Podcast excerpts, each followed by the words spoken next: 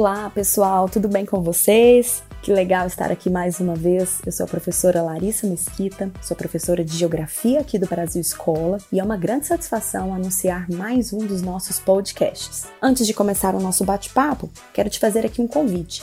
Se você ainda não segue o Brasil Escola em uma das suas plataformas digitais prediletas, faça isso. Não perca tempo, assim você vai ter acesso a todos os nossos conteúdos. Tenho certeza que você vai se surpreender e vai adorar acompanhar os nossos bate-papos. Vamos lá?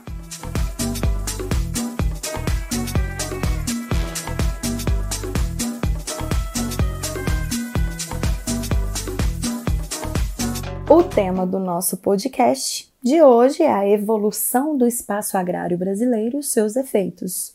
Isso mesmo, galera. Nós vamos falar aqui sobre como o campo no Brasil evoluiu, especialmente do século XX para cá, e como essa evolução ajudou a transformar a sociedade brasileira.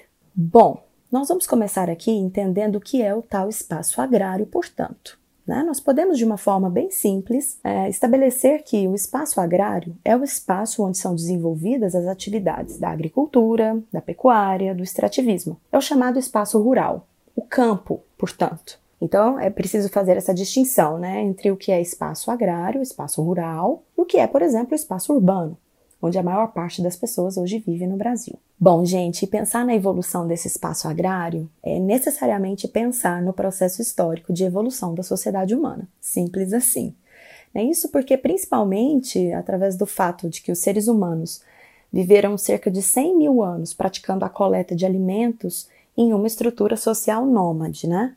Esses grupos humanos circulavam nos dif os diferentes espaços geográficos em busca de alimentos. Isso acontece até basicamente o período neolítico, quando a sedentarização dos seres humanos vai se tornar uma realidade. Isso ocorreu em função basicamente do desenvolvimento de técnicas agrícolas, que permitiram, cerca de 10, 11 mil anos atrás, né, que a gente pudesse praticar então a agricultura. Com isso, tudo mudou.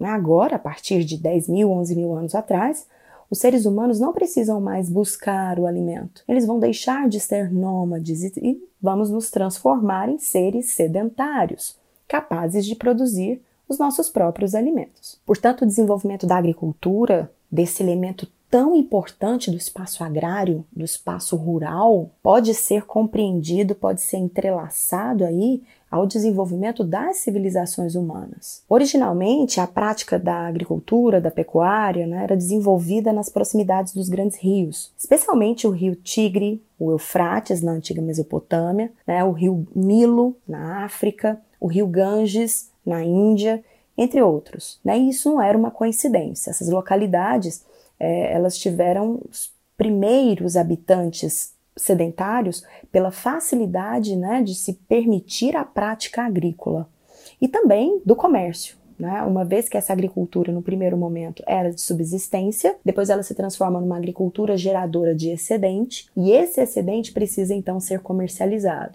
Os leitos dos grandes rios eram vias de transporte muito importantes. Desde o desenvolvimento dessa agricultura, extremamente rudimentar, né, que as técnicas vão evoluindo. Hoje, nós não podemos de forma alguma comparar a agricultura, a pecuária e o próprio extrativismo que são praticados pelos seres humanos com essas atividades praticadas 10, 11 mil anos atrás. Tudo evoluiu muito e evoluiu de uma forma significativa em basicamente todos os países do planeta Terra.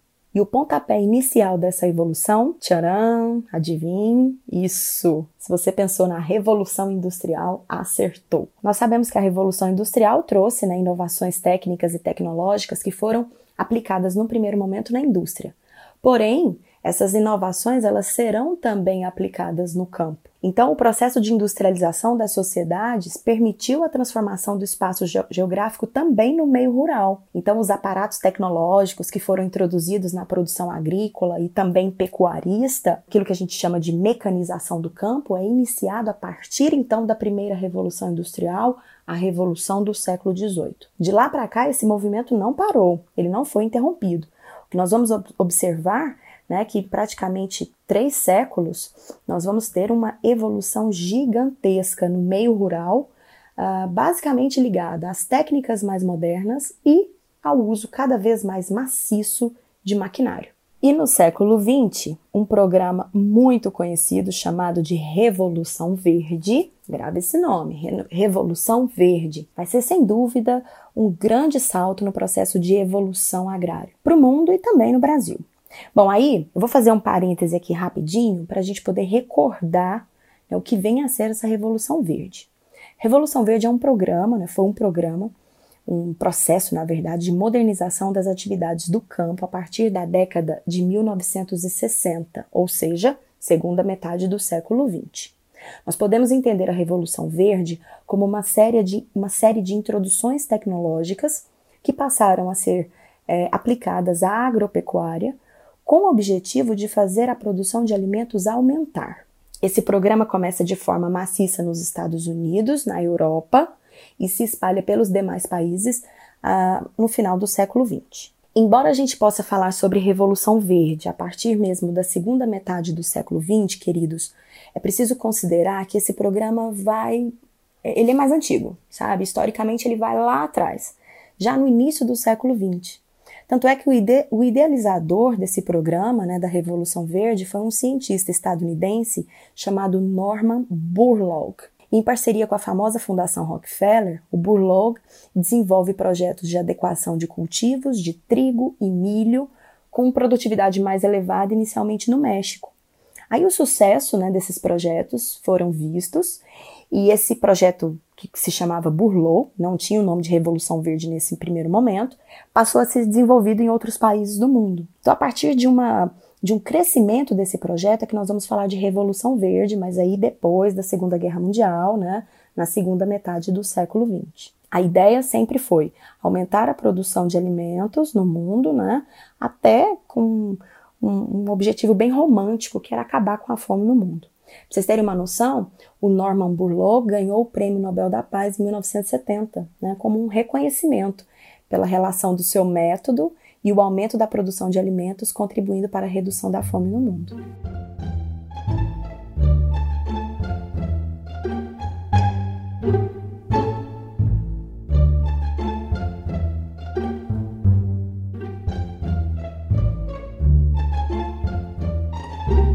Bom, e quais são as características básicas da Revolução Verde?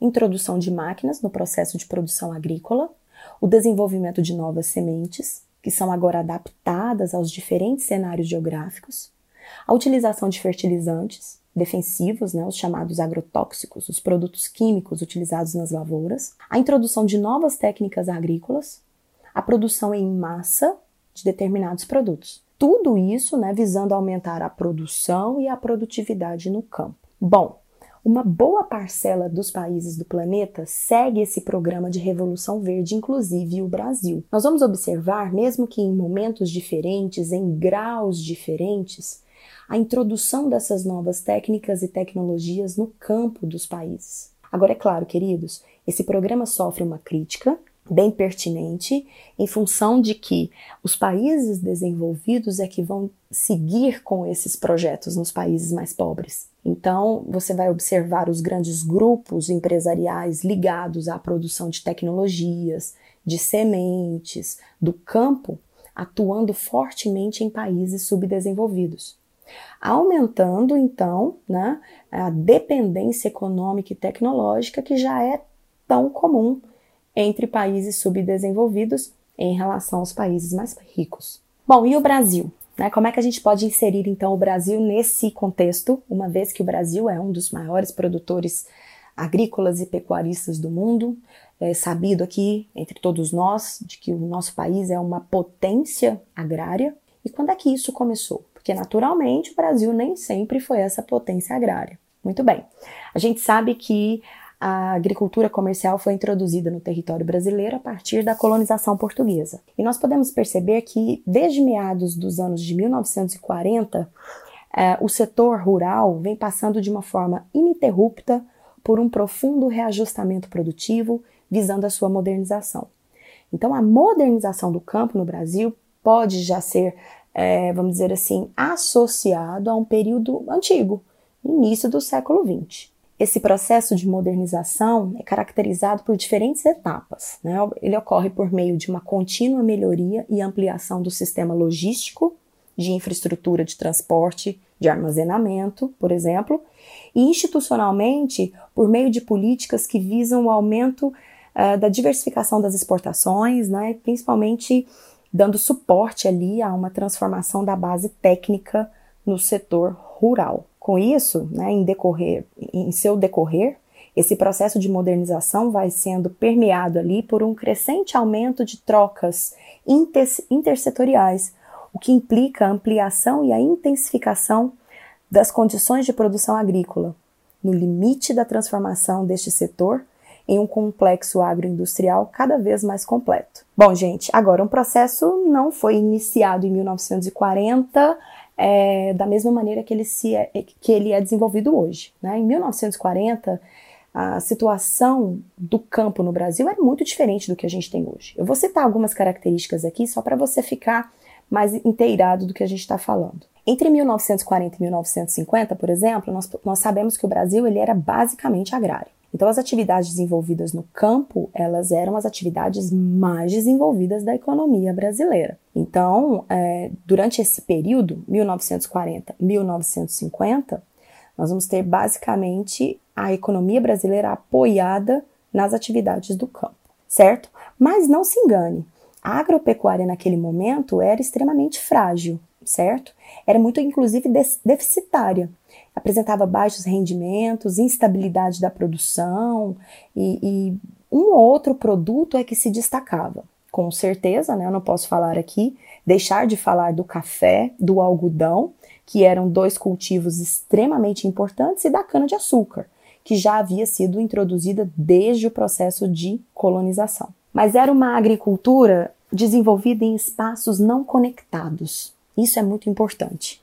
Sem contar a pecuária, né? O rebanho já era considerado grande em 1940, porém era uma pecuária desenvolvida sem técnicas avançadas, em áreas muito interioranas, porque isso acompanhava também o projeto de ocupação do território, enfim. O Brasil se apoiava totalmente no campo, isso economicamente falando, mas esse campo era ruim do ponto de vista técnico e tecnológico. Entre as décadas de 1950 e 1960, nós já vamos começar a observar grandes melhorias no setor, principalmente no que diz respeito à infraestrutura de transportes. Então, aquela agricultura desenvolvida sem muitas conexões, ela para atingir os grandes centros urbanos, que até então eram praticamente é, instalados na região sudeste, era preciso agora criar uma malha de infraestrutura, especialmente de transportes, que pudesse então trazer para esses grandes centros urbanos essa produção desenvolvida em várias partes do Brasil. Além de um olhar mais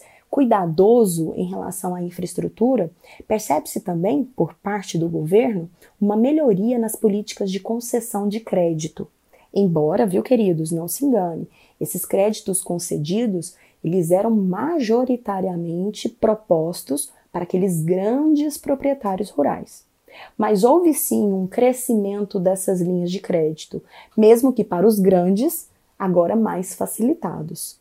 Para se ter uma ideia do que eu estou falando, é, entre a década de 1950 e a década de 1960, foi verificado, isso através de censos desenvolvidos pelo IBGE, um crescimento de mais de 170% no número de tratores utilizados no campo brasileiro.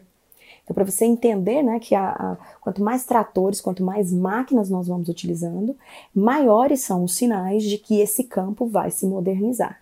E a partir da década de 1960, década de 1970, nós vamos ter as grandes transformações é, modernizadoras no campo brasileiro. É nesse momento que o Brasil entra num projeto de modernização de fato. Né? Agora a ideia é transformar o campo num, num uma parte do espaço geográfico extremamente produtora.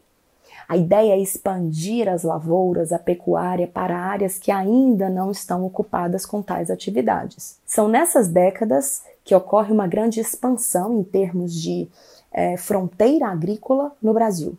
Estados que até então tinham produções muito pequenas vão ser incorporados nesses grandes projetos de crescimento Agora, tudo tem um preço, né, queridos? A partir do momento que essa modernização vai acontecendo, a partir do momento que essa expansão vai sendo visualizada, nós vamos observar consequências nítidas no campo é, em relação às pessoas, por exemplo. A modernização, a mecanização vai começar um êxodo rural intenso.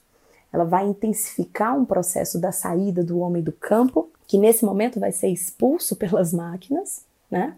E também do pequeno proprietário rural. Porque cada vez mais difícil para esse pequeno proprietário rural competir com os grandes, que já estão fazendo uso das tecnologias, que já têm acesso a um crédito mais facilitado, que já estão produzindo de forma moderna. Muitos desses pequenos proprietários são forçados a vender as suas terras, buscarem as cidades ou até mesmo continuar no campo na forma de trabalhador apenas, não mais de proprietário de terra. A modernização no campo do Brasil, ela favoreceu muito a concentração fundiária, ou seja, a má distribuição de terras que já é uma característica do Brasil desde a colonização. Esse ponto nós temos sempre de, de, de pontuar, de bater na tecla. A modernização do Brasil não favoreceu a todos. A modernização do campo brasileiro favoreceu aos grandes proprietários rurais. Outro destaque, outro efeito negativo desse processo nós podemos observar também nas questões ambientais. A partir da década de 1960, a partir da década de 1970, é que os problemas ambientais ligados ao campo vão se tornar cada vez mais intensos.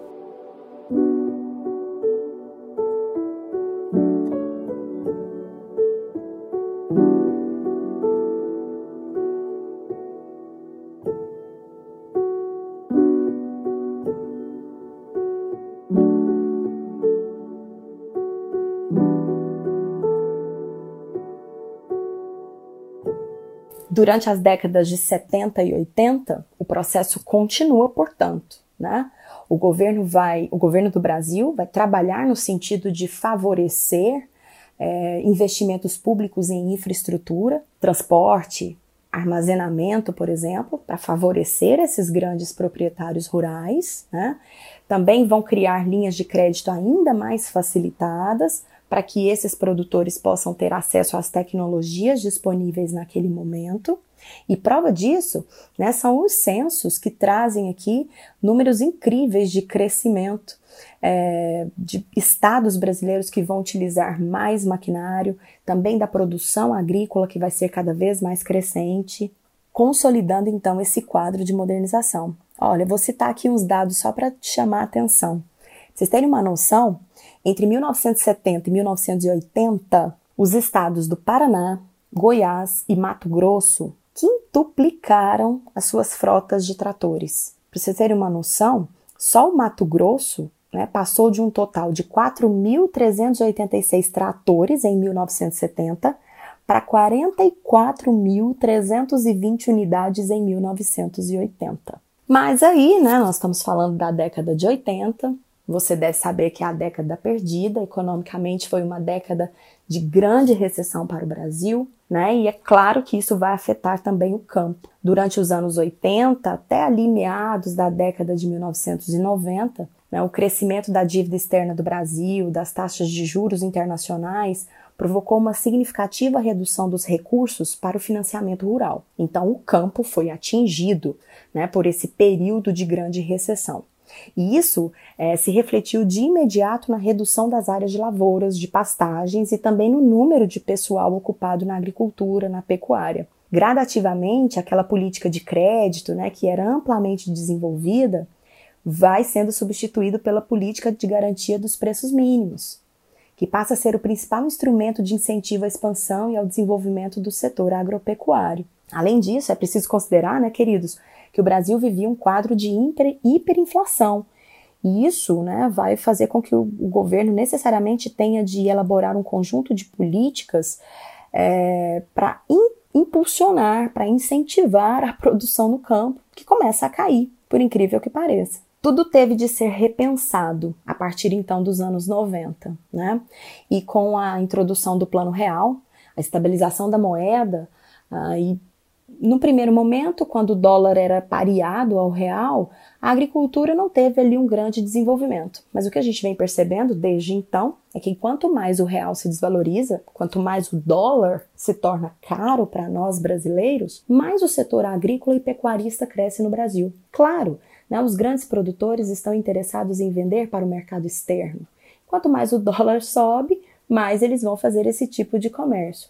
E é natural que as notícias que a gente receba são de que mais uma safra recorde, mais um movimento de aumento das exportações de produtos primários, ou quem nunca ouviu uma notícia do tipo é, a balança comercial é favorável no Brasil por conta das atividades rurais, enfim. Tudo isso, gente, é fruto de um processo de evolução que, como já foi mencionado aqui, inicia-se no ano de 1940. É claro que é muito positivo, eu acredito que todo mundo goste de dizer que vive num país que é uma potência agrícola, que é uma potência pecuarista. É claro que é, é bem bacana, é muito satisfatório afirmarmos, né, lermos que o Brasil é um país que cresce nesse setor. Porém, a gente não pode fechar os olhos para os problemas. Os efeitos dessa modernização agrária, eles são muito nocivos, especialmente para as pessoas que ficam sem ter espaço nesse campo altamente modernizado e também para o meio ambiente, que cada vez mais colhe efeitos negativos né, dessas lavouras que são cada vez maiores, desses rebanhos é, de animais que são cada vez mais é, proeminentes, enfim. É um setor que cresce, mas é um setor que gera problemas também. Bom, pessoal, espero que vocês tenham gostado do nosso bate-papo e antes da gente se despedir, quero te fazer um convite. Corre lá no, nas redes sociais, procure pelo Brasil Escola, tenho certeza que você vai encontrar vários canais bacanas e, lógico, não deixe de visitar o YouTube. Nós temos um canal incrível, cheio de vídeo aulas interessantes que vão ajudar com certeza nos seus estudos. Beijo e até o próximo podcast. Tchau, tchau!